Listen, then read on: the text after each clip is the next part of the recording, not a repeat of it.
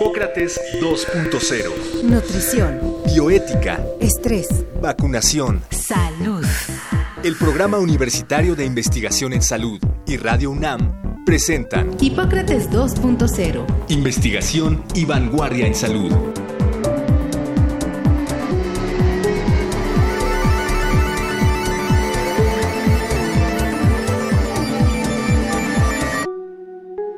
6.900 muertes por cáncer de próstata acontecieron en México durante 2016. El cáncer de próstata es el tumor maligno más frecuente y la principal causa de muerte entre los hombres. De acuerdo con estudios del Instituto Nacional de Salud Pública de México, la mortalidad por cáncer de próstata se ha incrementado de forma sostenida en los últimos años, no solo en la Ciudad de México, sino principalmente en los estados del país, donde no hay acceso a la salud, lo que lleva a que este cáncer se diagnostique de manera tardía cuando la enfermedad ya está severamente avanzada. Además del cáncer, la próstata puede ser afectada por la hipertrofia prostática benigna o por infecciones que, si no son detectadas y tratadas oportuna y correctamente, provocan complicaciones. Para hablar sobre cáncer de próstata, invitamos al doctor Francisco Tomás Rodríguez Covarrubias. Deja tu comentario en nuestras redes sociales, arroba Radio UNAM en Twitter y Radio UNAM en Facebook.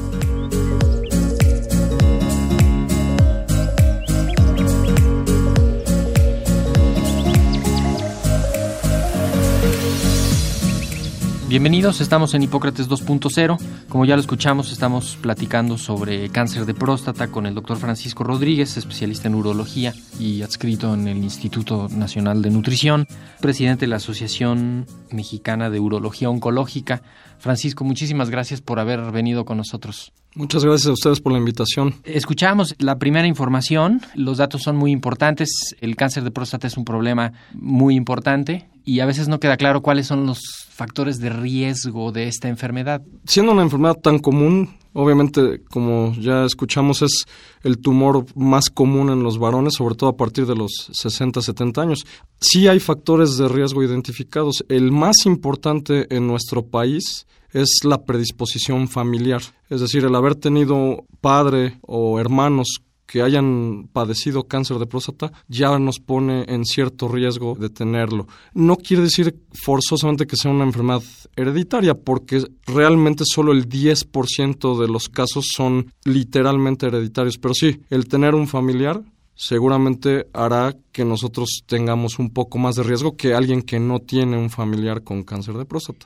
El otro factor de riesgo que se ha identificado es la predisposición ocasionada por problemas metabólicos, es decir, diabetes, problemas del colesterol, obesidad.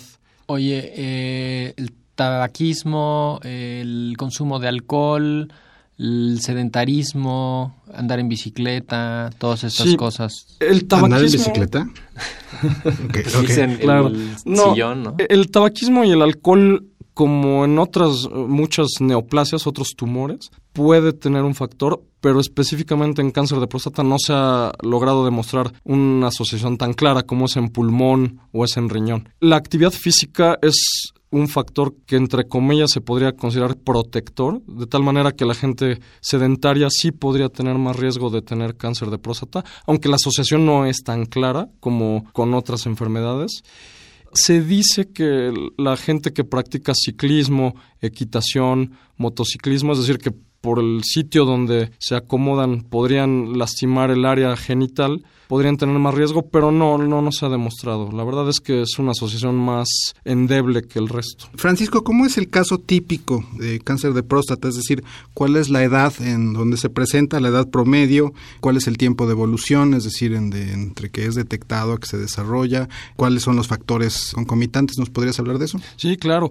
Tenemos el inconveniente en, en nuestro país y en muchos países en vías de desarrollo que el cáncer de próstata se presenta por primera vez en muchos pacientes en etapas ya avanzadas. Generalmente la edad de manifestación es entre los 60 y los 70 años de edad, pero a diferencia de los países desarrollados como Estados Unidos o Europa, en nuestro medio, en nuestro país, muchos pacientes cuando los detectamos por primera vez ya tienen una enfermedad avanzada. Nos referimos a avanzada a que ya haya metástasis del tumor primario originado en la próstata hacia otros órganos, hacia los huesos, hacia el hígado, hacia los ganglios. Ya hasta donde entiendo, esta es una mala noticia, es decir, ya cuando hay metástasis, cuando está extendido, hay poco que hacer, a diferencia de etapas tempranas en donde parece que hay bastante que hacer con el cáncer de próstata. Exactamente, la gran diferencia entre la etapa inicial o las etapas iniciales y las etapas avanzadas es que el tratamiento en la primera puede ser altamente curativo y en cambio en la etapa avanzada pues el tratamiento únicamente es paliativo y si el paciente no lleva un seguimiento y un manejo correcto, obviamente puede tener un desenlace fatal. Es una enfermedad silenciosa. ¿Por qué llega un paciente al consultorio? E-, e-, esa es una excelente pregunta, Mauricio, porque desafortunadamente el cáncer de próstata en las primeras etapas generalmente no da ningún síntoma. El cáncer de próstata se origina dentro de esta glándula llamada próstata en una zona que se llama zona periférica, que como su nombre lo indica, está en la zona externa. La vía urinaria, la uretra, por donde el varón orina, está en la zona central. Aunque es una glándula pequeña, el cáncer se origina, entre comillas, lejos de la zona urinaria. Entonces, muchos pacientes pueden tener cáncer de próstata en una etapa inicial y no tener ningún síntoma. Entonces, por eso es que se recomienda recurrir a evaluaciones para detección temprana. Y también puede ser que sí tengan alteraciones, pero que no sea cáncer, ¿no? O sea, hay otras enfermedades de la próstata y que se tratan de otra manera, ¿no? Exactamente. La próstata también puede padecer procesos inflamatorios, generalmente secundarios a infecciones, y procesos de crecimiento que se van dando con la edad, que globalmente se conocen como crecimiento prostático benigno o antes llamado hiperplasia prostática benigna. Estos dos cuadros, ya sea el inflamatorio o infeccioso y el de crecimiento prostático, son los que sí dan síntomas, es decir, el paciente tiene dificultad para orinar, nota que la fuerza con la que orina va disminuyendo paulatinamente, se queda con ganas de seguir orinando, etcétera, etcétera.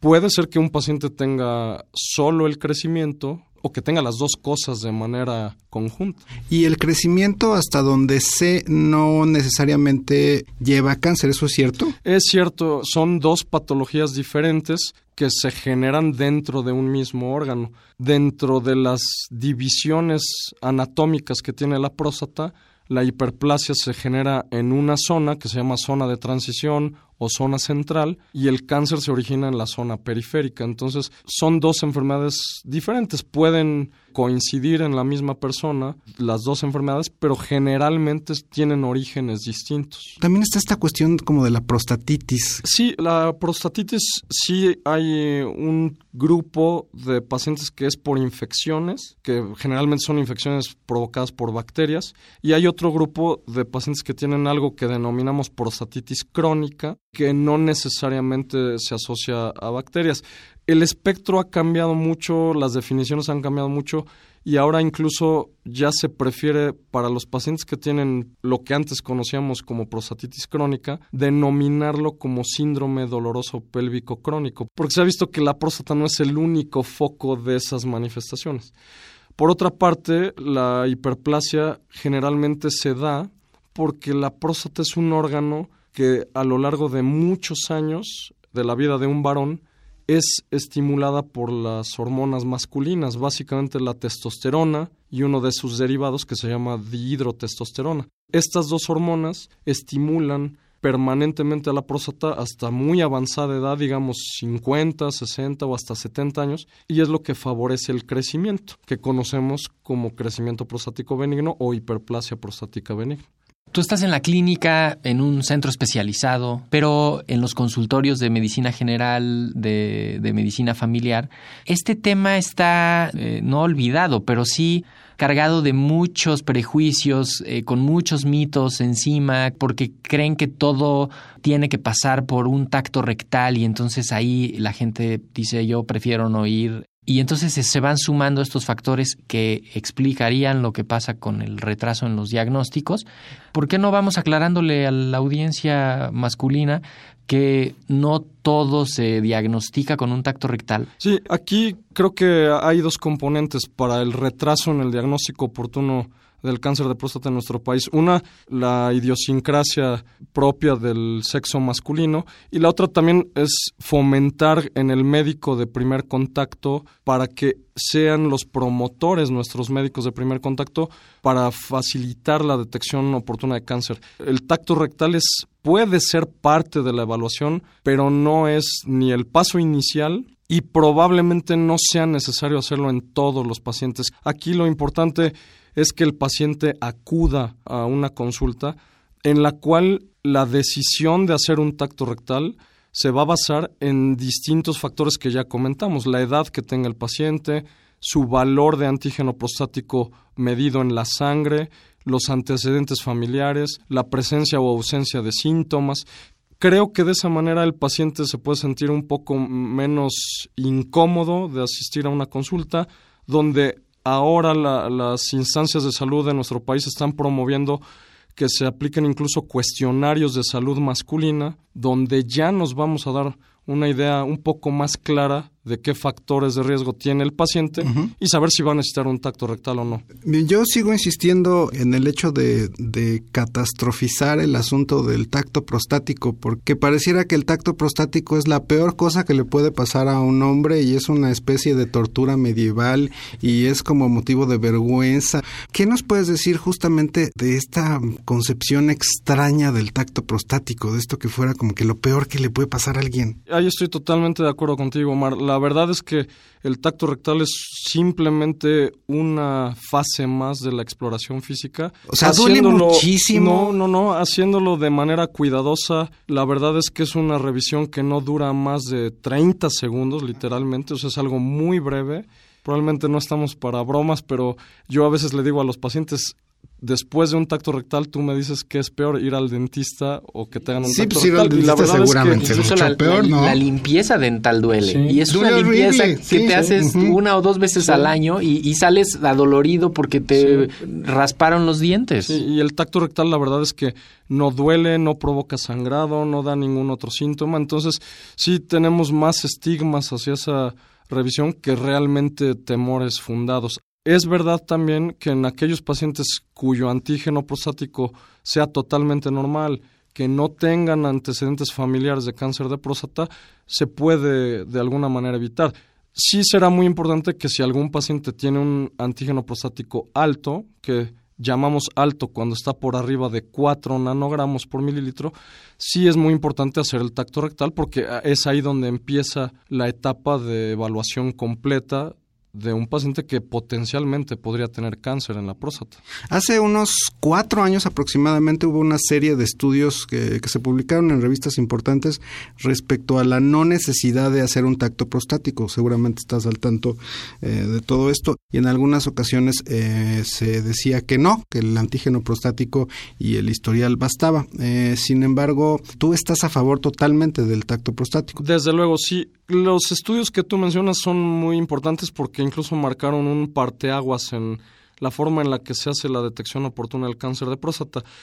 La conclusión a la que llegó ese conjunto de estudios es que el escrutinio masivo del cáncer de próstata, es decir, que nosotros hiciéramos indiscriminadamente un antígeno prostático y un tacto rectal a todo individuo masculino es excesivo. Desde luego que no todos los pacientes necesitan hacerse un tacto rectal, pero lo que sí se recomienda es que por lo menos una vez en la vida a partir de los 40 y de preferencia entre más temprano mejor a partir de los 40, el paciente se haga un antígeno prostático. Si ese antígeno tiene una cifra baja, llamémosle de 1 por un decir, es un paciente que no va a necesitar un tacto rectal y que probablemente se pueda evaluar cada dos o cada tres años sin mayor prisa. Si al revés el antígeno prostático a los 40 está muy alto, eh, es decir, por arriba de 1, pues sí se tendrá que checar con más frecuencia, cada vez, pues una vez al año, por un decir. Estamos platicando sobre cáncer de próstata con el doctor Francisco Rodríguez Covarrubias, especialista en urología y adscrito en el Instituto Nacional de Nutrición.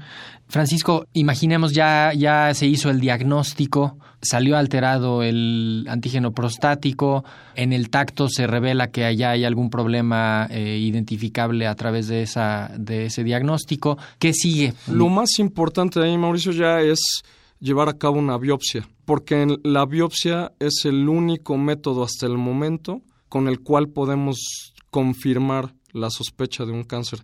La biopsia se envía con el patólogo y el patólogo ya basándose en lo que él observa microscópicamente en el tejido que le enviamos, le da una calificación en términos de agresividad al tumor, con lo cual ya el médico clínico, es decir, el urólogo o el oncólogo, o de preferencia ambos en comunicación, toman la decisión de qué tipo de tratamiento darle al paciente. Qué bueno que lo planteas así, porque justo esa es una confusión original, ¿no? Y incluso para para nosotros preparar este programa, decíamos, vamos a invitar a un oncólogo o a un urólogo y me imagino que un paciente también no sabe si irse a meter a la oficina de un urólogo o de un oncólogo. ¿De, de quién es el cáncer de próstata? Digo, yo creo que por la cuestión clínica del inicio, el que tiene más posibilidades logísticamente hablando de captar este tipo de pacientes es el urólogo. ¿Por qué? Porque además la biopsia de próstata generalmente la hace un urólogo, pero desde mi punto de vista muy personal, el manejo de este tipo de enfermedades debe ser multidisciplinario desde el inicio. Yo he pugnado mucho porque mis colegas urólogos y los colegas oncólogos tratemos de tener más comunicación en cualquier fase de la enfermedad. Desde mi punto de vista, el oncólogo puede participar y tomar decisiones cuando el urólogo está viendo la enfermedad en etapa inicial y el urólogo debe opinar también cuando el oncólogo está viendo la misma enfermedad pero en etapas más avanzadas. ¿Nos podrías decir, Francisco, cuáles son estas fases y cuáles son los tratamientos y más o menos las expectativas de tratamiento? Como todos los tumores malignos del organismo, internacionalmente se clasifican en cuatro etapas. Generalmente se considera que las etapas 1 y 2 son etapas tempranas y la etapa 3 y 4 son etapas avanzadas. En las etapas 1 y 2, generalmente los tratamientos que se ofrecen tienen un alto potencial curativo, es, decir, que eliminan la enfermedad del organismo.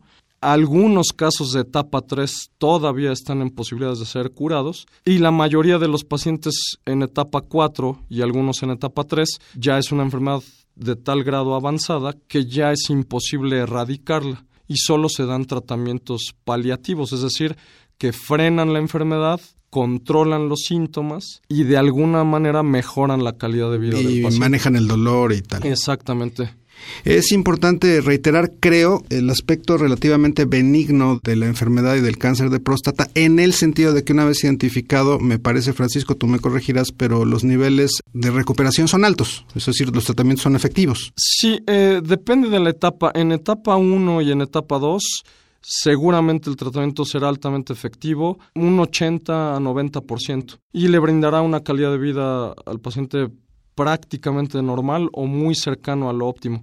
En etapa 3 y en etapa 4 sí disminuye mucho la efectividad de los tratamientos con intención curativa, aunque en la actualidad en Estados Unidos y en Europa se ha hecho mucha investigación de nuevas moléculas que se ha visto que pueden prolongar la supervivencia de un paciente con cáncer y mejorar en cierta medida su calidad de vida. Oye, Francisco, y más de un radio escucha estará diciendo, y pues si ya está fallando la próstata, pues quítenmela, ¿no?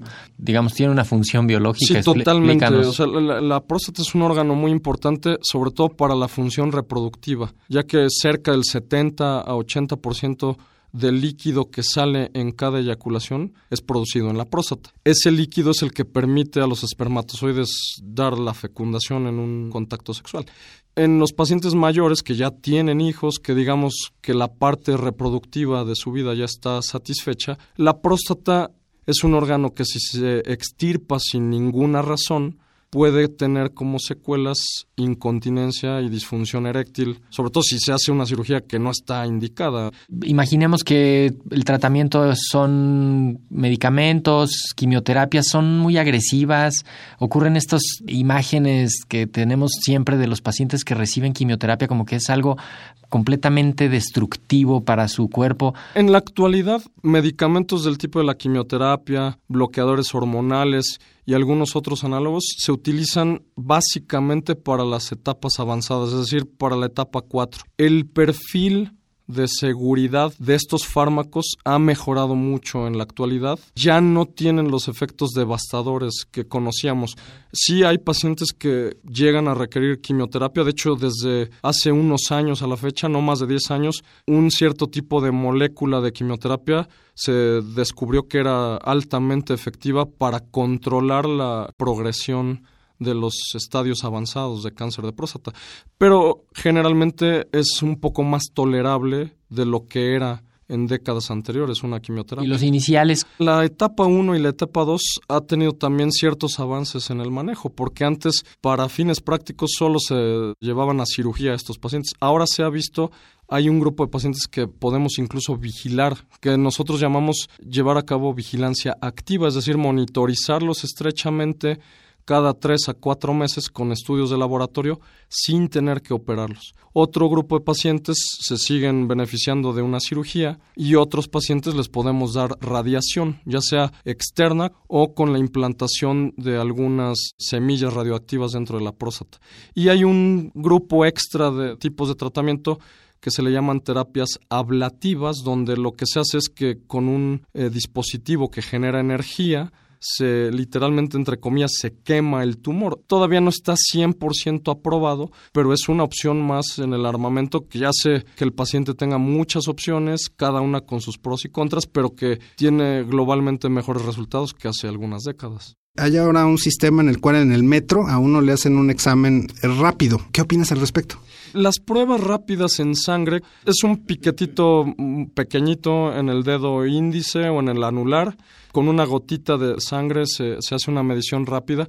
Desde mi punto de vista personal, no debe ser el método estándar de diagnóstico. Sí nos puede servir para que la persona a la que le hacen esa prueba se dé una idea de cómo está, pero desde luego no sustituye a la consulta con un médico en un hospital, realizando, como decíamos al inicio, una serie de preguntas, una exploración física correcta, evaluación de factores de riesgo. Entonces creo que puede ser un buen paso, más que para hacer un diagnóstico correcto, para concientizar a nuestros varones mexicanos de que se deben checar y deben estar al tanto. no quiere decir que si no lo tienes ya te salvaste y te puedes olvidar del asunto. Quizá no es apremiante que vayas a atenderlo en ese momento, pero si te dicen que ahí, que ahí sí hay un problema, pues tienes que ir ya a estas otras instancias más especializadas en otro contexto para poder ah, diagnosticar. Aquí el problema es que habrá muchos falsos negativos, supongo. Exactamente, la, la exactitud diagnóstica de esta prueba no está bien sustentada.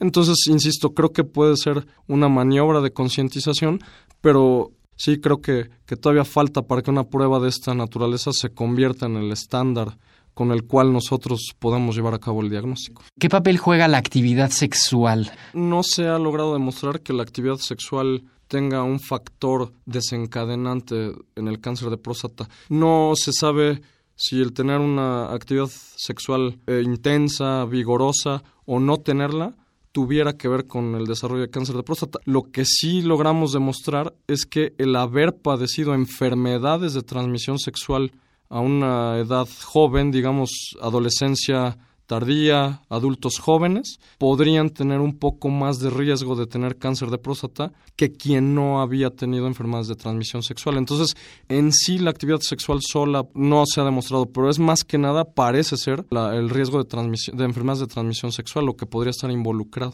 A los pacientes lo que nosotros eh, les sugerimos es tener una vida sexual sana usando métodos de protección, preservativo, etcétera. Más que nada tener un sexo responsable y seguro es la recomendación.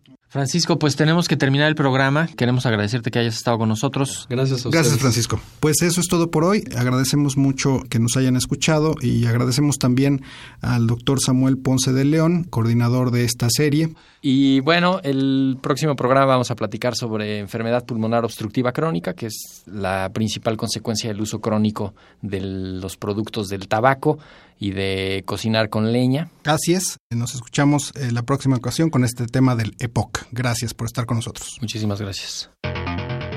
El Programa Universitario de Investigación en Salud y Radio UNAM agradecen tu escucha. Te esperamos la siguiente semana para platicar sobre lo último en materia de salud e investigación en Hipócrates 2.0 investigación y vanguardia en salud. Se despiden de ti en la producción Patti Gamboa, Héctor Castañeda y Alejandra Gómez.